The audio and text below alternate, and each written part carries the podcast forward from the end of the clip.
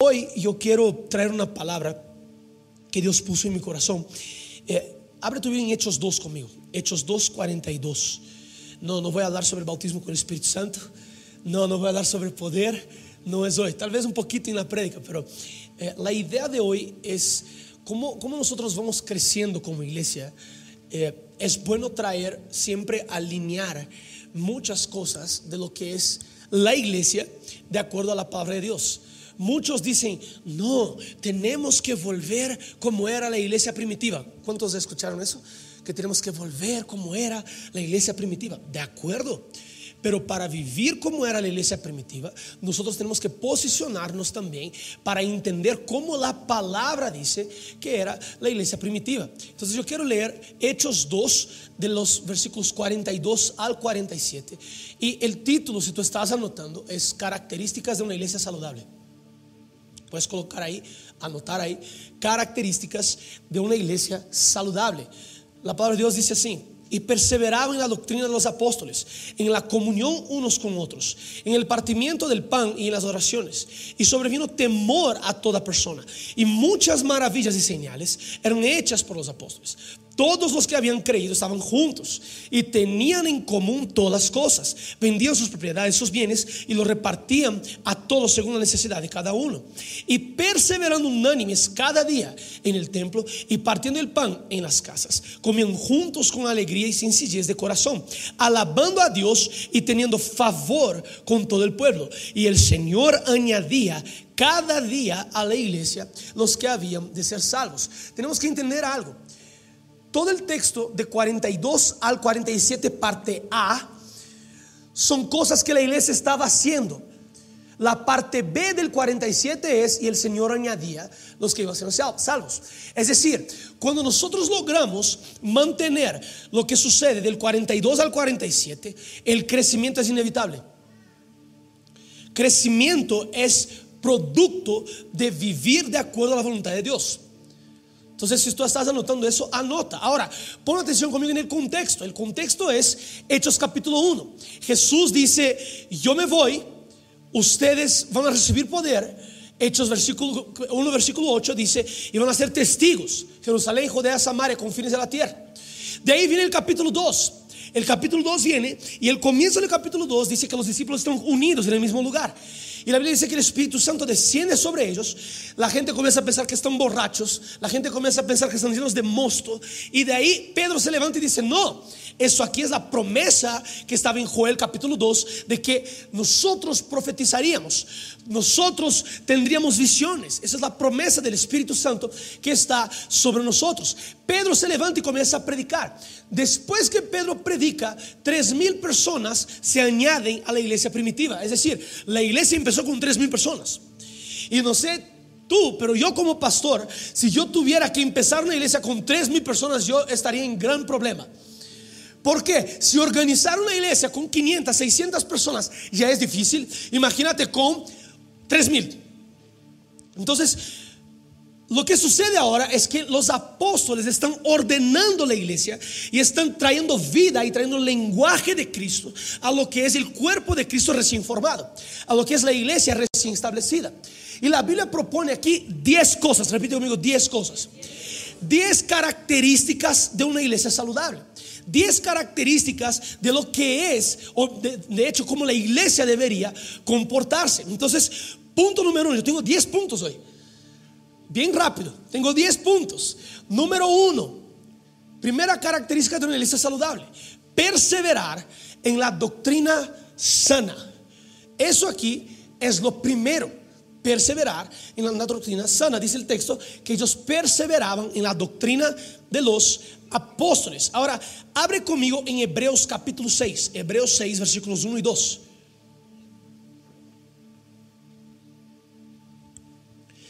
Hebreos 6, 1 y 2.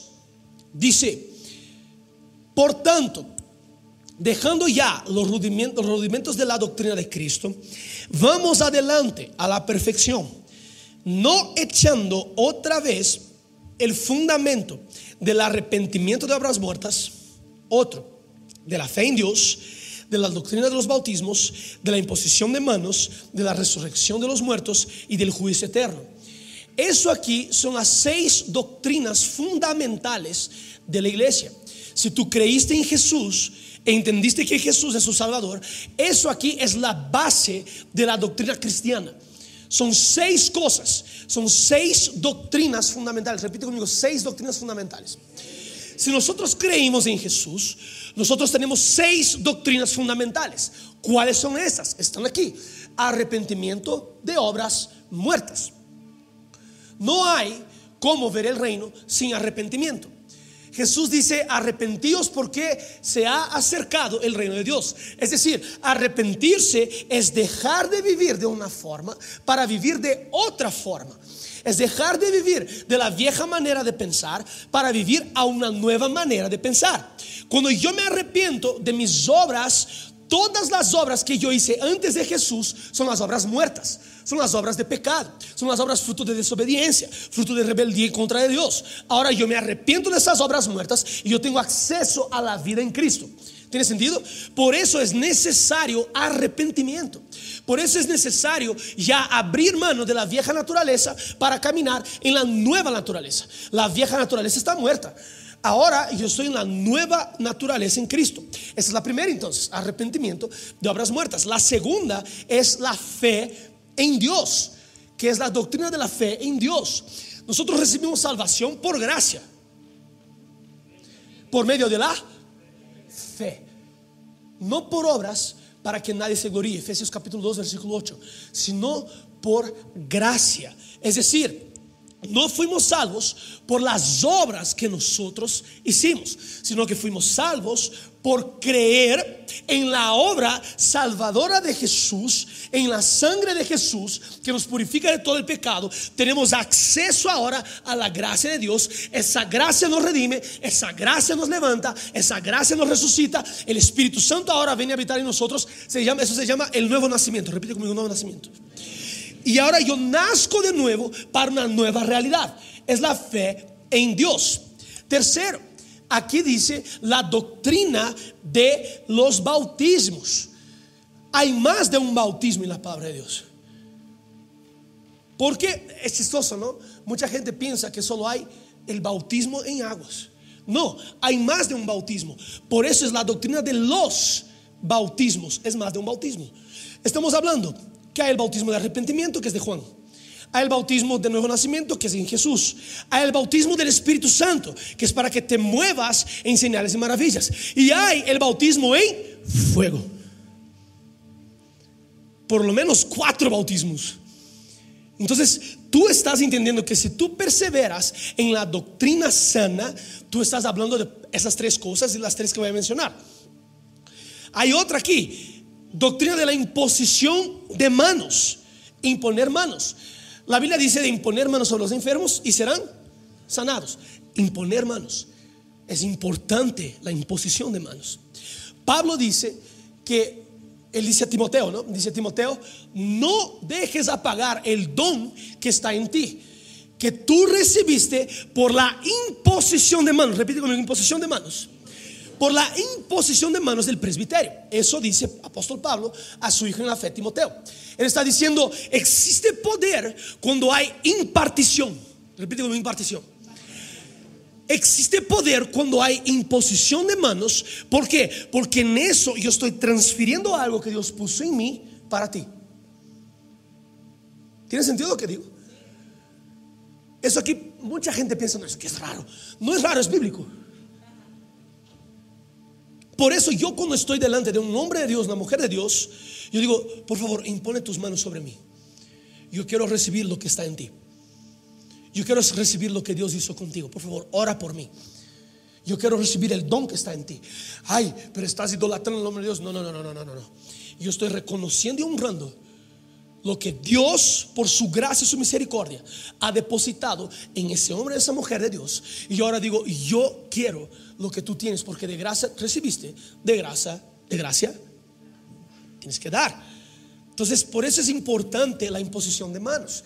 La eso decimos transferencia de unción. Es decir, la unción que estaba sobre uno comienza a pasar uno a otro. Se llama impartición, transferencia de unción. ¿Tiene sentido lo que digo? Por eso yo siempre quiero, y, y aquí no es para idolatrar a hombres y mujeres, no, no hagas eso jamás. Tampoco idolatres la unción. No es eso.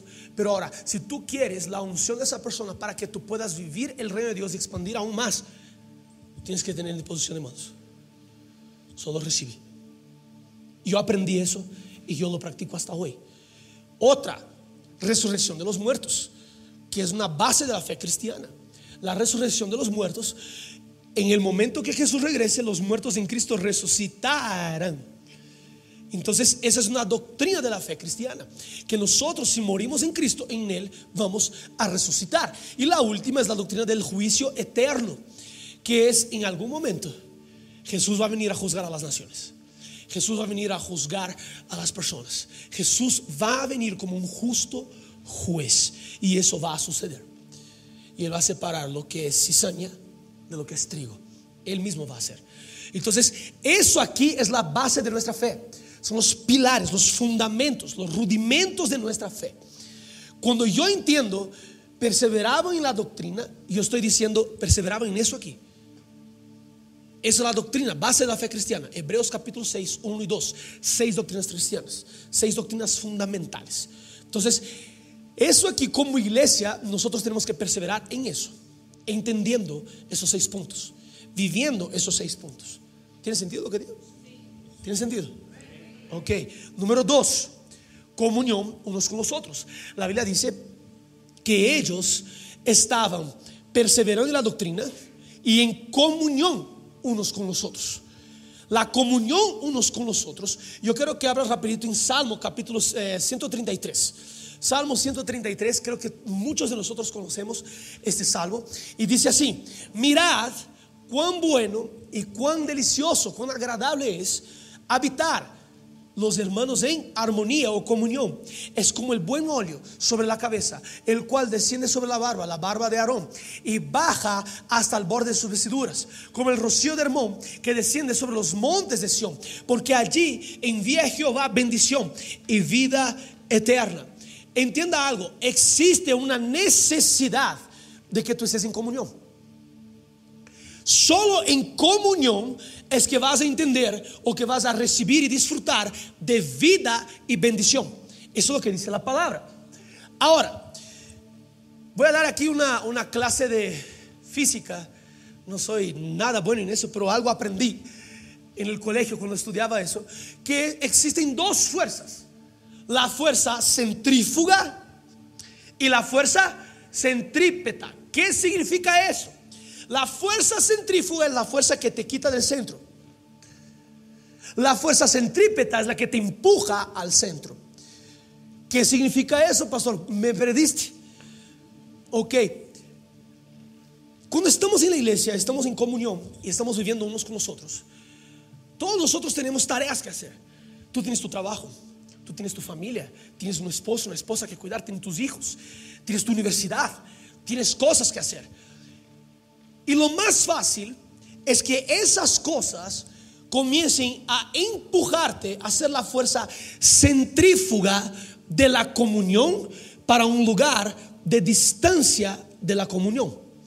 Lo más fácil es, tengo mucho que hacer, no logro estar en comunión.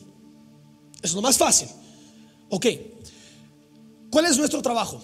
Si todo entonces me está empujando afuera de la comunión, mi trabajo es, voy a hacer la fuerza centrípeta para que yo pueda estar en comunión. Y mientras todo me empuja para allá, yo hago el esfuerzo para acá. Me empuja para allá, yo hago el esfuerzo para acá. Yo di ese ejemplo una vez, no sé cuántos estaban aquí, pero no sé cuántos de niños, o no sé, algunos adultos también que pienso que son niños, se metieron ya en ese círculo, en esa cosita así, que vas girando. ¿Ya viste? que un montón de gente sienta así y todos, ok, si tú estás con la mano aquí y no te haces la fuerza para estar pegado aquí, ¿qué va a suceder? ¡Boom! Y ahí hay unos memes, ¿no? Unos reels que la persona está colgada así girando. Ok, eso es una persona que no hizo la fuerza o el esfuerzo de mantenerse pegado al centro. ¿Me explico? Ok, ¿cuál es la única forma de mantenerse pegado al centro? Que haces menos fuerza, te inclinas al centro y te quedas ahí. ¿Y hicieron eso o solo yo? Entonces salgan de aquí, van al parque, van a hacer. Para aprender. Porque es la única forma, porque si tú te mantienes parado vas a tener que hacer mucha fuerza. Pero ahora si tú te inclinas un poquito, no tienes que hacer tanta fuerza. Eso es el esfuerzo que nosotros tenemos que hacer para permanecer en comunión, para permanecer en comunidad, para permanecer unos con los otros. ¿Por qué? Porque todo va a jalar afuera del centro. Todo lo que tú haces te va a jalar afuera. Y tú haces el esfuerzo para estar adentro. ¿Tiene sentido lo que digo? Ay, no me llamaron para tal evento. Amigo, ¿cuál es el esfuerzo que estás haciendo para estar presente? ¿Cuál es el esfuerzo que estás haciendo para estar aquí? Ay, no me llama mucho tiempo. Espera, claro, es trabajo del pastor ir atrás de la oveja. Yo estoy completamente de acuerdo con eso. Y lo practico, lo aplico, vivo eso. Pero ahora, una vez que va atrás y la oveja no quiere volver, ¿de quién es la responsabilidad? Entonces la oveja ahora tiene que hacer el esfuerzo. ¡Boom! Regresar al centro. ¿Tiene sentido lo que digo? ¿Tiene sentido? Eso es un reflejo de una comunidad saludable. Tres, que es la parte más chévere, creo yo. Partir del pan, que podría ser partir una carne, que podría ser comer una pizza, podría ser el partir el pan, comer juntos. Y si, a ti no te gusta carne, mejor, sobra más para mí. si eres vegano, vegetariano, que bueno, sobra más carne. Pero la cuestión aquí es, ya te diste cuenta que el momento de mayor comunión o el momento de mayor intimidad es sentado a la mesa con tu familia. Cuando tú estás sentado, tú comienzas a conversar, comienzas a tener conversaciones más profundas, comienzas a entender lo que está pasando, el escenario que está pasando en tu casa. Lo mismo es la iglesia. Cuando sentamos juntos, partimos pan, comemos algo juntos. Y eso no estoy diciendo una parrillada para las 800 personas que están aquí, no. Estoy diciendo que en tu grupo, en la iglesia, que estás aquí, en gente que tienes afinidad, vamos a salir a comer juntos. Vamos a sentar juntos, vamos a partir el pan. Recuerda que cuando Jesús se sienta a la mesa y él parte el pan por dos veces, la primera antes de morir. Recuerda eso. La primera vez él parte y era su cuerpo, demostrando su cuerpo. Jesús ahora entra en otra casa que es de los discípulos en el camino de Maús, el parte del pan no era la Santa Cena, pero los discípulos ahí reconocieron a Jesús por el partir el pan. ¿Por qué? Porque en el partir del pan está la presencia de Jesús. Estaban cenando, comiendo otra cosa que no era la Santa Cena. Pero ellos reconocieron en esa comida el sacrificio de Cristo.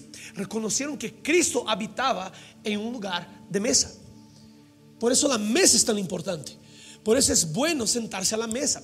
Pablo, en 1 Corintios, cuando habla de la Santa Cena, él está corrigiendo a la iglesia porque los judíos no sentaban con los gentiles. Y Pablo está diciendo, ah, ah, ah, no hay dos mesas, hay una sola mesa en donde todos son bienvenidos, en donde todos pueden sentarse, en donde todos pueden alimentarse. Entonces nosotros como iglesia somos responsables también por partir el pan, sentar y comer juntos. Y no es hacer esa oración de, ya escucharon la oración del hambriento antes de comer. Haga mal, haga bien en el nombre de Jesús, amén. La gente que tiene hambre, ¿no? Pero no. Y si tú volvieras el momento de comida a un momento tan intencional que tú reconocieras la presencia de Jesús en ese alimento, en la mesa, Él está ahí. ¿Tiene sentido lo que digo? Número cuatro una vida de oración. Dice que ellos estaban en el partir del pan y también oraciones. Estaban orando. Era una iglesia que oraba. Era una iglesia que tenía vida de oración. Y porque ellos tenían vida de oración, puedo hacer un poquito, pinchar un poquito, ¿puedo? Puedo, puedo. No, no te ofendas. Repite conmigo, yo voy a ser ofendido, pero ya voy a perdonar de antemano. Entonces, ya libera perdón. Mira a la persona que está a tu lado y dile, yo voy a ser ofendido. Tú vas a ser ofendido. Ahora tú le cantas así, let it go, let it go. Déjalo ir. ok. Era una iglesia que tenía tanta oración, que vivía una vida de oración, que no necesitaba llegar uno al otro y decir, puedes orar por mí. No estoy diciendo que nos vamos a orar, vamos a orar. Pero era una iglesia que tenía una vida de oración tan constante que todo lo que hacían era oración. Ellos tenían una vida constante, tanto que cuando Pedro y, eh, eh, Pedro y Juan están en la cárcel, ¿qué estaba haciendo la iglesia? Orando. Ellos pasaban orando, entendían la belleza y la importancia de una vida de oración. Ellos entendían eso, entendían la necesidad de tener una vida de oración, entendían lo que está en Mateo 6, que Jesús dice, cuando orares, entra a tu cuarto y busca a tu Padre que está en secreto, y tu Padre que está en secreto te recompensará en lo público. Ellos entendían que era una necesidad una vida de oración. Entendían necesidad. Dios, yo no puedo vivir sin orar. Y más que todo, no era una oración solo privada, era una, oración corporativa. ¿Por qué? Porque ellos oraban juntos. Voy a ayudar a Natalia aquí que lidera el Ministerio de Intercesión. Domingo que viene, ¿quién se apunta aquí a estar siete y media de la mañana orando antes del servicio? Ve, los de los servicios de las, de las, de las nueve fueron más. ¿Por qué? Tal vez porque necesitas estirar tu vida de oración. Y tal vez si tú no quieres orar, no deberías llamarte cristiano, tampoco discípulo de Cristo. Porque fue la única cosa que Jesús enseñó a sus discípulos a hacer. Jesús no enseñó a predicar, no enseñó a comunicar, no enseñó a sanar enfermos, no enseñó a multiplicar pan, pero enseñó a orar. Si tu vida de oración está al día, tú no estás entendiendo lo que es ser un discípulo de Cristo. Y no es orar solo petición, es orar adoración. Es orar contemplación. Es parar media hora en tu día y decir, Dios, invade mi cuarto. Dios, invade mi casa. Dios, ven con tu presencia aquí. Es buscar al Señor Dios en oración. Es tener una vida de oración. ¿Me está entendiendo lo que estoy diciendo?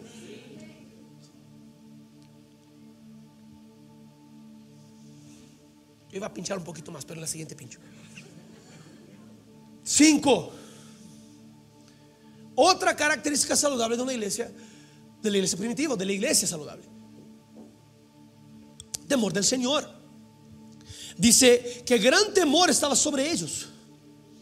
El temor del Señor vino sobre ellos. El temor del Señor, dice la Biblia, que es el principio de la sabiduría. El temer al Señor es apartarse de lo que es malo. Temer al Señor es reverenciar su presencia. Temer al Señor es literalmente caminar de acuerdo a sus principios. Eso es temer al Señor. Pero la palabra de Dios dice que el temer al Señor es desviarse de lo malo. Si es desviarse de, lo malo, es decir, practicar lo que es correcto, practicar lo que es de acuerdo a la palabra de Dios. ¿Sabes cuál es un resultado de que tú no temes al Señor? Cuando tú no honras el sacrificio de Cristo, el precio que fue pagado por ti en la cruz del Calvario, y tú no vives la vida de acuerdo a lo que Cristo pagó el precio para que tú la vivas, esa es falta de temor al Señor. Es falta de reverencia al Señor. Tú coges el sacrificio de Cristo y lo tiras a la basura. Me valió eso aquí. No quise eso. Porque si tú valoraras el sacrificio de Cristo por ti, tú ibas a tener una vida diferente. Ibas a vivir una vida que agrada al Señor Dios. Y vas a tener una familia que agrada al Señor Dios. Y vas a tener tu propia vida arreglada. Y no es por esfuerzo, es por el Espíritu. Si el Espíritu de Dios vive en mí, yo tengo que dejar como que el Espíritu domine sobre mi carne. Ay, pastor, pero no tienes idea, es muy difícil. La carne es muy débil. Si la carne es muy débil, ¿me estás diciendo que el Espíritu es más débil que la carne? Que no logra superar eso ya 10 años que vive el mismo pecado. 10 años cayendo en lo mismo. Te falta arrepentimiento de obras muertas. es arrepentirse, nunca más volver a practicar. Estoy hablando con alguien aquí. Baby, creo que semana que viene va a estar vacío aquí.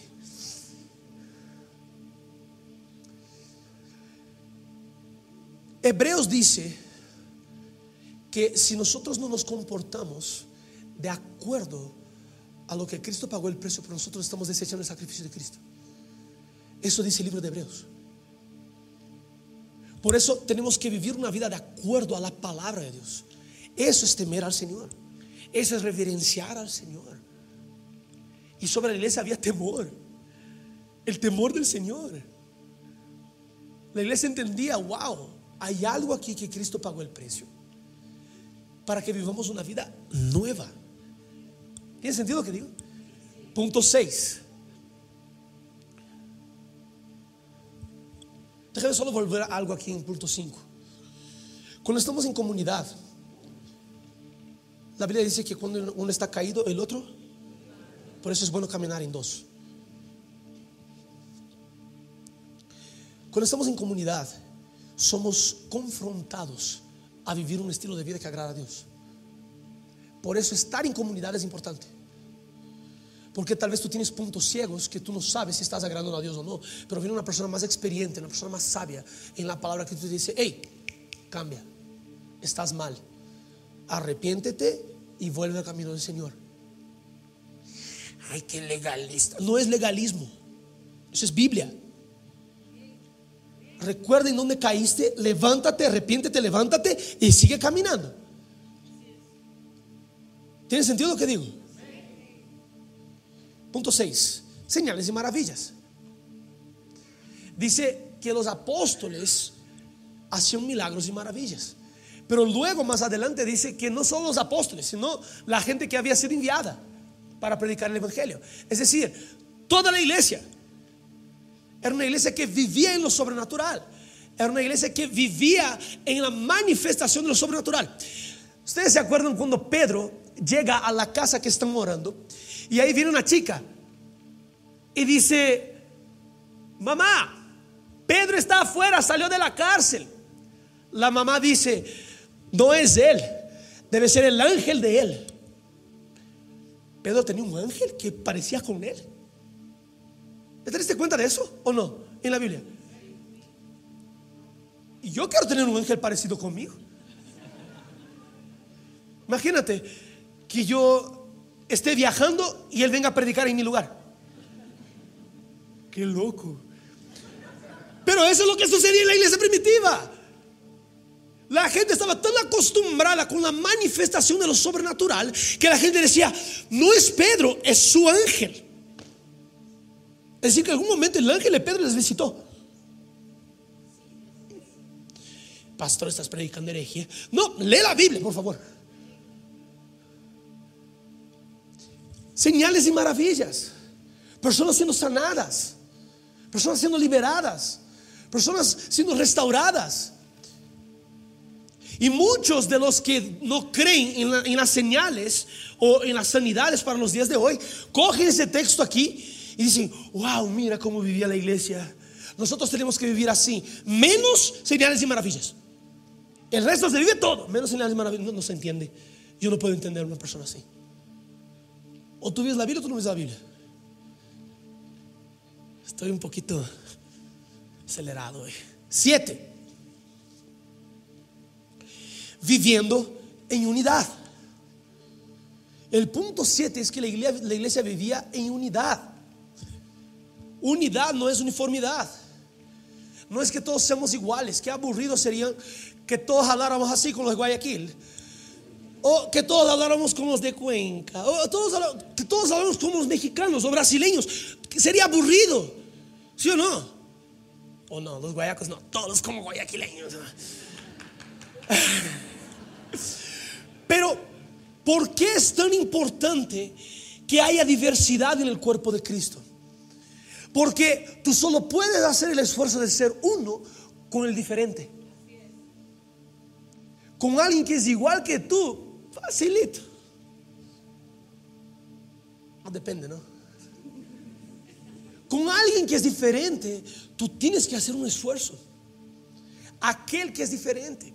Por eso la Biblia dice que no hay diferencia entre hombres, mujeres, gentiles, judíos, blancos, negros, amarillos, rosados. Me importa, me vale.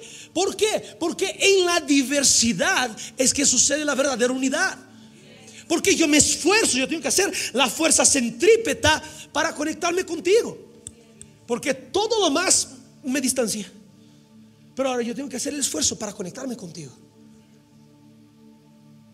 Ahora, ¿qué es vivir en unidad?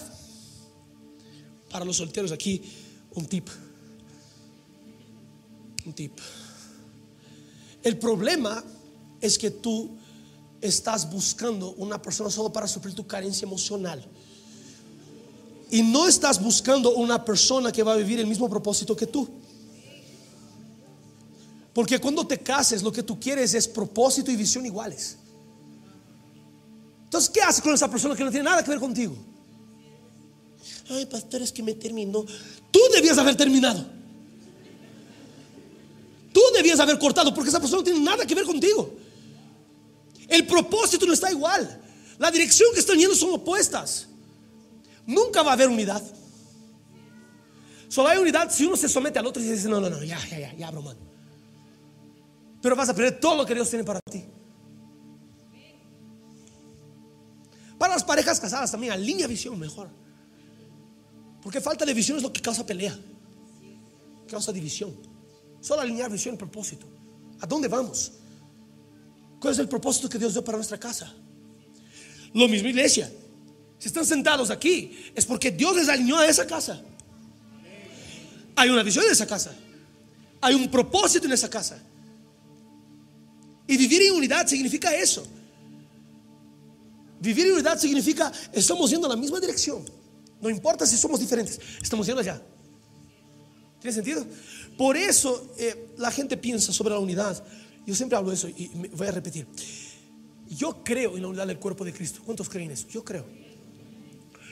Ahora, por más que yo creo en eso, yo no creo en una unidad forzada. Yo creo en una unidad que primero es revelada por el Espíritu y a partir del Espíritu, la convicción del Espíritu, yo hago el esfuerzo para caminar juntos. ¿Me está entendiendo? Pero ya fue revelado por el Espíritu. Si ya fue revelado por el Espíritu, yo comienzo a caminar juntos. ¿Tiene sentido lo que digo? Yo, creo que los, los, los, solteros comenzaron a pensar, creo que tengo que terminar con esta chica hoy.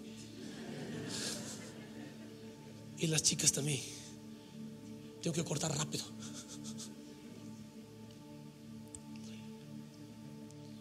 Vivir en unidad es la unidad del Espíritu. Que el Espíritu te convence. Y tú ahora comienzas a entender, yo voy a caminar en esa dirección. ¿Tiene sentido lo que digo? 8. Generosidad. Un estilo de vida de generosidad. ¿Qué es ese estilo de vida de generosidad? Ves que la Biblia dice que ellos vendían sus propiedades y repartían para que no faltara a nadie. ¿Tiene sentido lo que digo? Es lo que dice la Biblia. Es un estilo de vida de generosidad. Una persona deja de ser generosa por dos motivos. Anota esos dos motivos, por favor. Uno, es codo y tiene a Mamón como su Dios. Tiene a Mamón como su Dios. Mi Dios es mi dinero, mi Dios son mis bienes, mi Dios es lo que tengo, mi Dios es eso. Número dos, la persona hasta quiere ser generosa, pero la persona es un pésimo gestor financiero. No logra gerenciar bien sus finanzas, administrar bien sus finanzas. Está siempre endeudado. Está siempre mal financieramente. No estoy diciendo que no entiendo la crisis que el país está pasando. No quiero ser insensible a eso para nada. Y también la iglesia está para eso, para ayudarte, para que estamos aquí para servirte también. Ahora, la cuestión aquí es, ¿cuántos entienden que si yo estoy siempre en deuda con mis finanzas, yo estoy jugando en contra del reino? Yo no tengo liquidez para invertir en el reino, para invertir en ser generoso con alguien. para enviar un misionero. ¿Me están entendiendo lo que estoy diciendo? Y no es sobre cantidad, no es sobre monto, es sobre constancia y fidelidad. Si tus finanzas, cuando tú administras, no crecen, tienes algún problema con tu gestión financiera. Dios siempre te quiere dar crecimiento, repite conmigo, crecimiento. ¿Por qué Dios te quiere dar crecimiento? Porque Él quiere que tú seas bendecido, pero Él quiere que tú seas bendecido para bendecir también.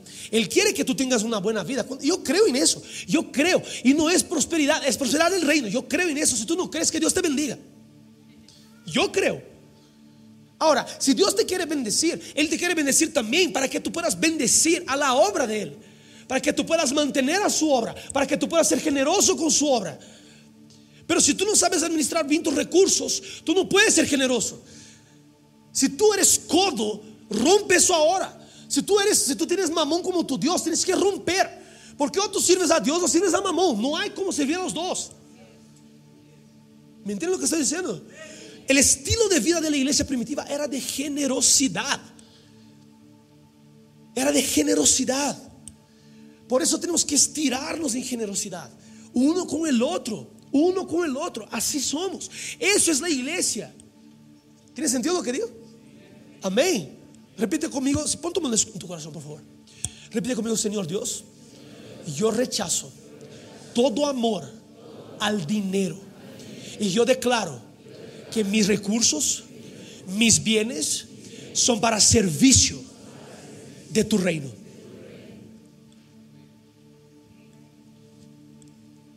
Número 9. La Biblia dice que ellos estaban en el templo, pero también de casa en casa. La iglesia primitiva tenía esa dinámica de templo y casa. Templo y casa. No era solo templo o solo casa. Era templo y casa. No es uno u otro, es los dos.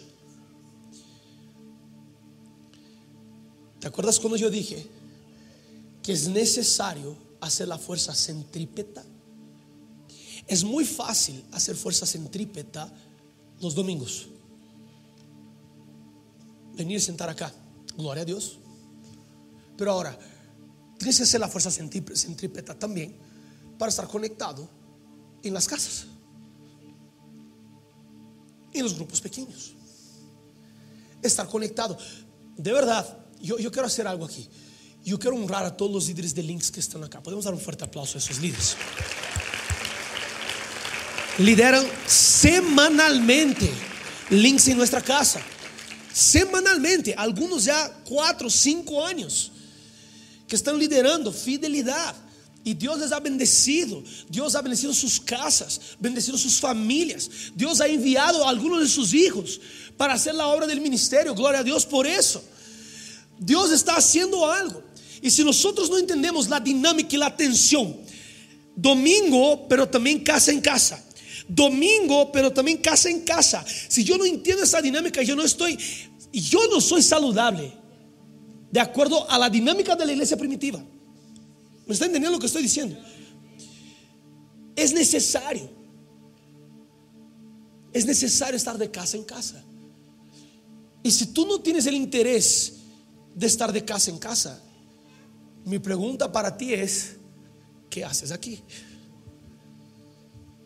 Pastor, pero puedes perderme. Que Dios te bendiga. Te amo en el amor de Cristo. Pero la dinámica que nosotros entendemos de discipulado, de acuerdo a la Biblia, de acuerdo a la palabra de Dios, es domingos, es templo y es de casa en casa. Porque ahí generas vida. Porque ahí tienes acceso a la vida del Señor. Yo soy grato, soy grato a nuestros hermanos católicos por todo lo que hicieron en la nación. Que llegaron, discipularon la nación, eh, una nación conservadora. Pero ahora, lo que yo no estoy de acuerdo es la mentalidad dominical que la Iglesia Católica produjo. voy a domingo para pagar los pecados. Esa es la mentalidad. Esa es la mentalidad católica producida por nosotros. Y nosotros reproducimos esa mentalidad en la iglesia neotestamentaria de Cristo que no tiene nada que ver con eso. Yo no tengo tiempo de contar mi testimonio con los católicos, pero amo a mis hermanos católicos. Ahora, ese tipo de mentalidad no es bíblica. Voy, pago mis pecados, voy ahí, pido perdón los domingos, nada más con Dios. Para, eso no es de Dios. Y si tú estás ya seis meses, un año acá, y aún no te conectaste a un grupo pequeño, yo te pregunto, ¿realmente aquí es tu casa? ¿Por qué? Porque te conectas los domingos. Y para venir a calentar sillón, por favor.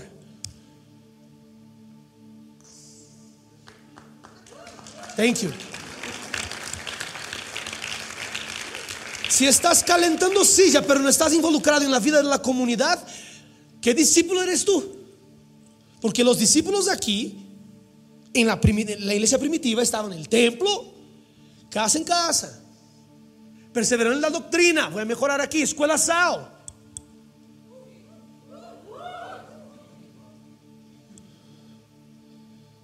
¿Cuál es, cuál es tu, tu, percepción del Evangelio? ¿Es simplemente escuchar una buena palabra? De hecho, participar de un buen servicio que comienza a once y media y doce y media la gente está llegando.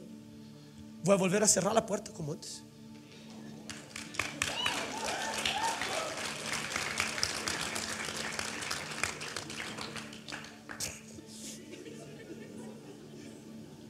Eso aquí está en internet.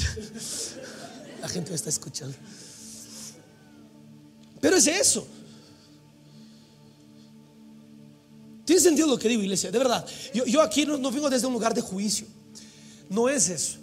Pero yo vengo desde un lugar de alinear nuestra expectativa a la palabra de Dios. Y es mi trabajo como pastor hacer eso. Alinearnos a lo que la Biblia dice sobre una comunidad saludable.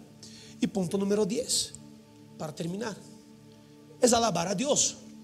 Dice que ellos alababan a Dios. Alababan a Dios con sencillez y alegría en el corazón.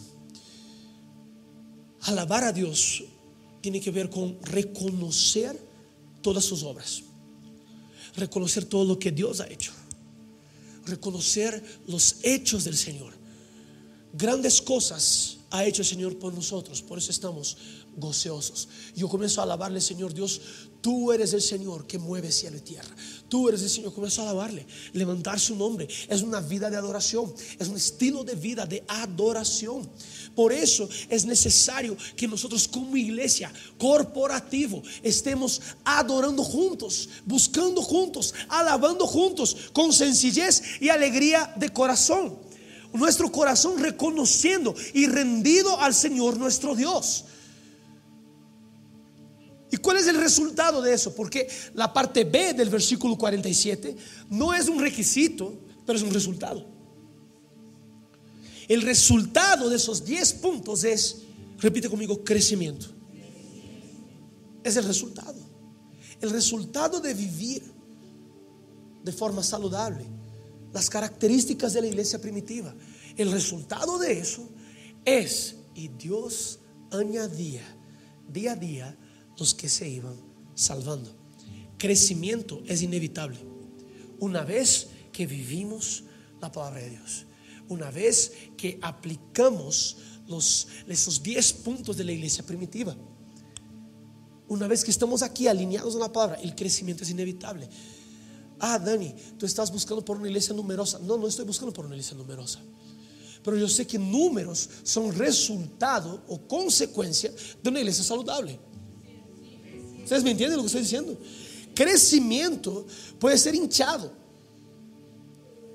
No queremos crecimiento hinchado. ¿Qué es un crecimiento hinchado? Que fuerza a crecer. Dele links, multiplica tres veces por año. Dele tú, multiplica, haz eso. No, espera, vamos a hacerlo. A la medida que Dios nos da gracia a la medida que Dios nos da favor, a la medida que vemos, vamos creciendo. Eso es resultado, no es enfoque. ¿Me está entendiendo? Crecimiento no es enfoque. Crecimiento es resultado. Enfoque es Dios. Solo queremos ser fieles con esos 10 puntos aquí. Y como iglesia, nuestro deseo es ser fiel con esos 10 puntos.